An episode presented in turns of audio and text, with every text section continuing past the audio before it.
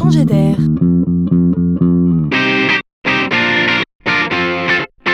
C'est la chronique de Laurent Collen. En plein débat sur la qualité des soins à l'hôpital, sur la fermeture ou non de certains établissements, sur la réduction des effectifs, il est des chefs d'entreprise qui s'en émeuvent et qui décident de vouer leur vie à l'amélioration du sort des patients. C'est leur combat et c'est tout à leur honneur. Alors ils n'auront pas peur des vieux jeux de mots et prendront pour nom Apital. Leur nom est déjà une promesse.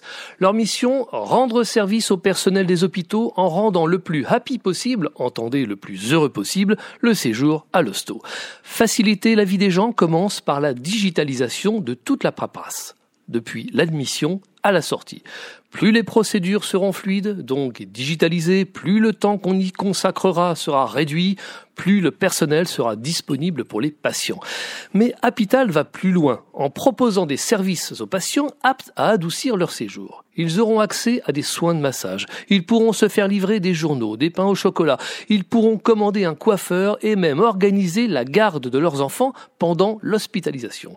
On cherche ici à redonner du pouvoir aux patients, à réduire ce sentiment de liberté restreinte, de dépendance qui entoure toute hospitalisation.